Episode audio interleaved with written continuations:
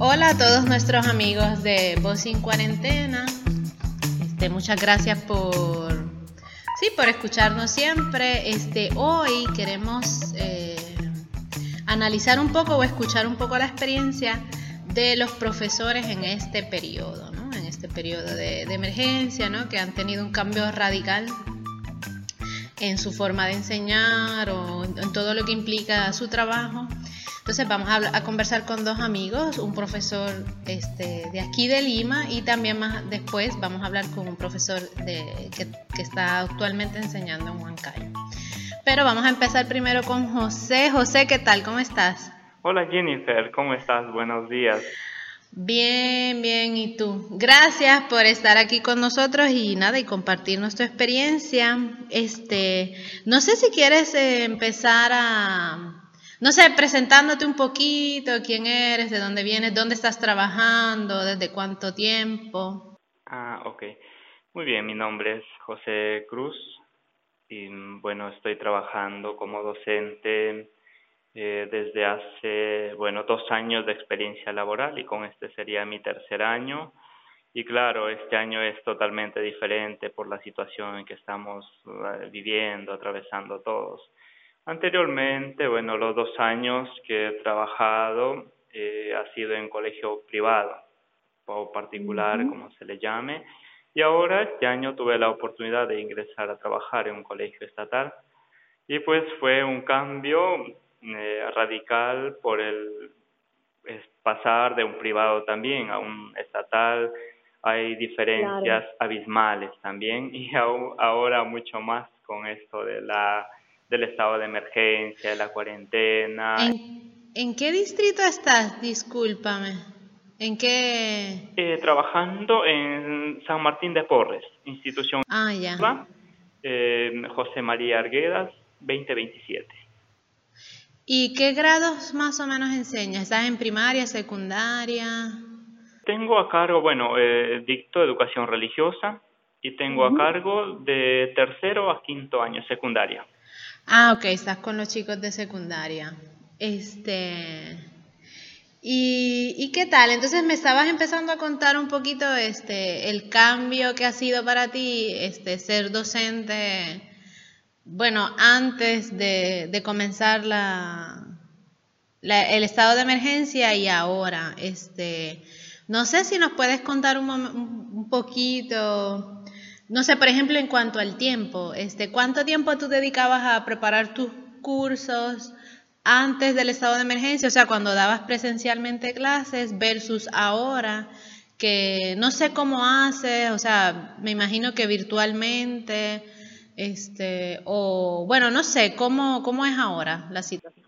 Sí, este, bueno, eh, ante esta nueva novedad y este cambio tenemos que adaptarnos, pero este, al inicio siempre, bueno, había una incertidumbre por parte también, porque estábamos a la expectativa como docentes, la pronunciación del Minedu, como también de parte de la UGEL, los cuales también nos decían de la UGEL, esperemos, esperemos. No había las cosas claras, vivíamos un poco al inicio en esa incertidumbre, ahora qué hacemos, cómo vamos a trabajar, porque al inicio los estudiantes, eh, bueno, decretaron el estado de emergencia, pero los estudiantes mm, ya no podían ir a las instituciones y nosotros acá estábamos yendo presencial.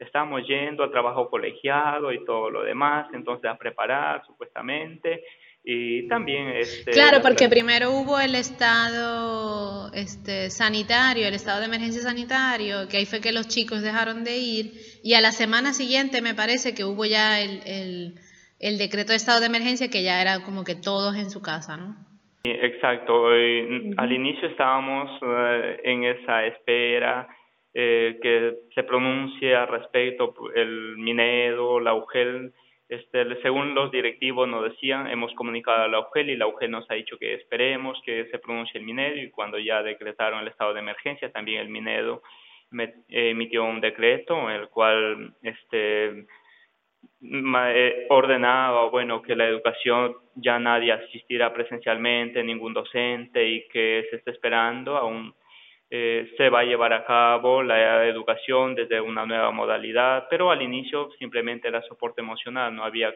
claridad también cómo vamos a llevar eh, en lo virtual, no, eso recién cuando establecieron el programa de Aprendo en Casa, pero al inicio se estaba dando soporte emocional y también este, ellos, como era algo nuevo que sucedió, entonces estaban eh, adaptándose y creando también decretos, eh, reuniéndose las autoridades para ver cómo se llevaba a cabo la educación para que no se paralice y los estudiantes no puedan perder el año. Claro. Tú, este, eh, ¿cómo haces? Este, ¿Tienes una especie de aula virtual o cómo, cómo, cómo, cómo le pasas, eh, no sé, los contenidos educativos a tus estudiantes? los medios que estamos trabajando en nuestra área, bueno, cada área, porque en el Estado este, no es como, bueno, haciendo una diferencia para aclarar esto. En el, los privados normalmente tienen una plataforma virtual bien implementada por cada institución. Entonces ahí no hay ningún problema y todos los estudiantes que están en privado tienen acceso al Internet. En cambio, en el estatal, al menos del colegio donde estoy trabajando, no hay una plataforma. Entonces, al inicio, cada docente está buscando los recursos que utilizan los estudiantes, de acuerdo a ello, estamos usando también. Y dentro de nuestra institución educativa estamos usando lo siguiente. Bueno, en nuestra área hay un Facebook institucional, entonces que eh, ha creado la, valga la redundancia, la misma institución para entonces publicar las orientaciones, entonces, y que los padres de familia puedan hacer sus consultas pertinentes. Y dentro de ese Facebook hay un muro por cada área. Eh, cada área tiene su muro y dentro de ese muro se publican las actividades, los trabajos. Dentro de ejemplo, en mi área, dentro del muro de religión, yo publico, adjunto las actividades para los estudiantes y ellos ahí miran, hacen sus consultas, les oriento y es un medio. Y también a veces les estoy proporcionando eh, incluso por la necesidad, por el messenger personal, pero también otro, otro medio que hemos establecido para el uso, o bueno, para enviar, compartir las actividades, resolver, porque no se trata simplemente de enviar trabajos, sino de orientar al estudiante, acompañarle a resolver sus dudas e inquietudes. Hemos establecido la plataforma, bueno, o aplicación del Telegram. Ah, ok. Ahí he formado grupos por cada sección. Entonces, así como el WhatsApp que se forma grupos, he formado grupos por cada sección y ahí les comparto las actividades. Les comparto las actividades, resuelvo sus dudas, sus inquietudes dentro del grupo. Ellos eh, escriben y si son preguntas que, ejemplo, eh, algún estudiante nuevo que está ingresando, los demás que ya están dentro del grupo, ellos se encargan de orientar. O sea, eso permite la interacción con el docente, pero también entre estudiantes. Y, pero me imagino que, que ahora, o sea, usando, por ejemplo, este chat de Telegram y eso, me imagino que ahora tienes trabajo a toda hora, ¿no? Porque supongo que los estudiantes escriben, o sea, pero me imagino que antes, cuando era presencial, pues tú tenías tu horario de trabajo bien delimitado y después, bueno, en tu casa, claro, quizás dedicabas algunas horas a preparar lo que iban a ser los cursos, pero me imagino que ahora es mucho más difícil como que establecer un tiempo personal y un tiempo de trabajo estando siempre en tu casa, ¿no? O usando siempre los mismos medios, ¿no? Las redes y todo eso. Eh, bueno, mm, con respecto, pues, si antes dedicábamos, ejemplo, dos, tres horas a preparar para el día siguiente, ahora se ha duplicado. No es que el trabajo sea difícil, no, sino que eh, conlleva emplear mayor tiempo, o sea, más tiempo que antes. ¿Por qué? Porque unos estudiantes usan un recurso, otros estudiantes usan otro recurso y están llamando. Claro. Y entonces estamos... Um, Ejemplo, se nos ha establecido, bueno, los directivos nos han dicho lo siguiente, de dos, como nuestro horario de trabajo, dos a siete de la noche, atendamos cualquier consulta, pero algunos llaman también por, algunos papás, algunos estudiantes llaman por la, a las 10, ejemplo 11 por la mañana, pues mm, a veces uno no, es decir, no les voy a decir, ahora no me llamen, por favor, no estoy dentro de mi horario de trabajo, no, o sea, tratamos de orientar, porque es algo nuevo también hasta que ellos se vayan adaptando y claro, luego poco a poco ya iremos estableciendo eh, más claridad en los horarios de trabajo, pero eh, hay algunos, a pesar, ya se ha comunicado, pero te escriben y claro, eso uno. Y segundo, ¿en qué sentido se ha duplicado? En que ahora nos piden, es decir, hacer las retroalimentaciones por cada estudiante, recibir los trabajos que te envían. Ejemplo, en nuestra área estamos recibiendo los trabajos por el correo. Y entonces, eh, correo, hemos creado un correo y les hemos dado por cada grado y entonces mm, nos envían al correo los trabajos. Y claro, está revisando uno por uno y tengo cerca de 300 estudiantes y revisar uno por uno sus trabajos y hacerle la retroalimentación. Ejemplo, lograste los objetivos de la actividad, el propósito establecido en la actividad. Muy bien, estás alcanzando las competencias. Hacerles la retroalimentación conlleva un poco más de tiempo y a veces, eh, con toda honestidad, me paso desde las 2 de la tarde hasta las 7 de la noche sentado, 8 de la noche en la computadora y a veces no termino. Y una pregunta, José, ¿tú percibes que ahora, o sea, cómo es la calidad educativa antes versus ahora? O sea, este, ¿tú piensas que, que, que toda esta nueva metodología puede incrementar la calidad del aprendizaje o al contrario, piensas que la puede disminuir? Bueno, creo que esto, esto podemos mirarlo desde un ámbito o desde un ángulo positivo, verlo como una oportunidad o verlo como un problema. En este caso lo veo como una oportunidad para aprender, es decir, adaptarnos a esta nueva era que se rige por la tecnología y que es de, un de una gran ayuda y también que puede ser aplicada a la educación, eh, llevando a cabo el uso de las TIC, que está también estipulado en el currículo nacional. Entonces, creo que es una oportunidad para aprender se em, ayuda en qué sentido?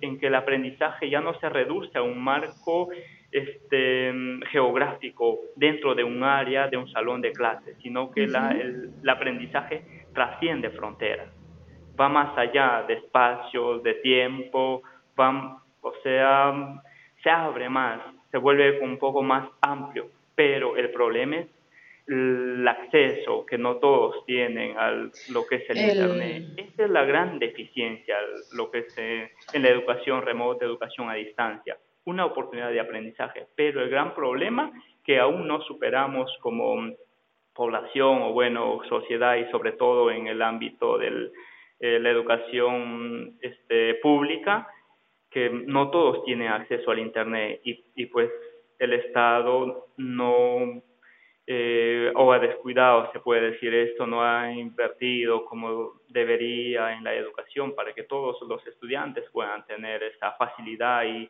no solo que unos eh, lo aprovechen y otros tengan problemas, otros tengan dificultades, sino para que todos pudieran, pudieran tener acceso y no se vieran perjudicados en su aprendizaje. Exacto. También yo pienso un poco en, la, en, la, en los niños, ¿no? Porque claro, la secundaria ya quizás es un poco más, más sencillo, son más independientes, pero no sé, pienso en una profesora de primaria que sí, este, trabajar con niños virtualmente debe ser también todo, todo un reto, ¿no? Pero sí es cierto lo que dices, ¿no? Siempre, siempre sale a flote la desigualdad, ¿no? El problema de la desigualdad que al final toca todos los aspectos, todas las dimensiones de, de una persona, ¿no? Nada, José, muchísimas gracias por, por este tiempo, este, por compartir con nosotros tu experiencia. De verdad te deseamos mucha suerte, todo lo mejor contigo y con tus alumnos. Y de verdad, muchas gracias, un gusto haber hablado contigo. Este, José, José y yo fuimos compañeros de, de estudios en el ICED, entonces sí, somos muy buenos amigos. Un gusto saludarte otra vez. Y nada, pues mucha suerte. Éxito. Gracias, José. Jennifer, por esta oportunidad de compartir, eh, de interactuar en esta situación y bueno, compartir mi experiencia en lo que es el trabajo de educación y en esta vez en el sector público. Gracias. Está bien, gracias José. Cualquier inquietud, estamos para compartir en lo que sea posible. Ok, gracias. Igualmente, chao.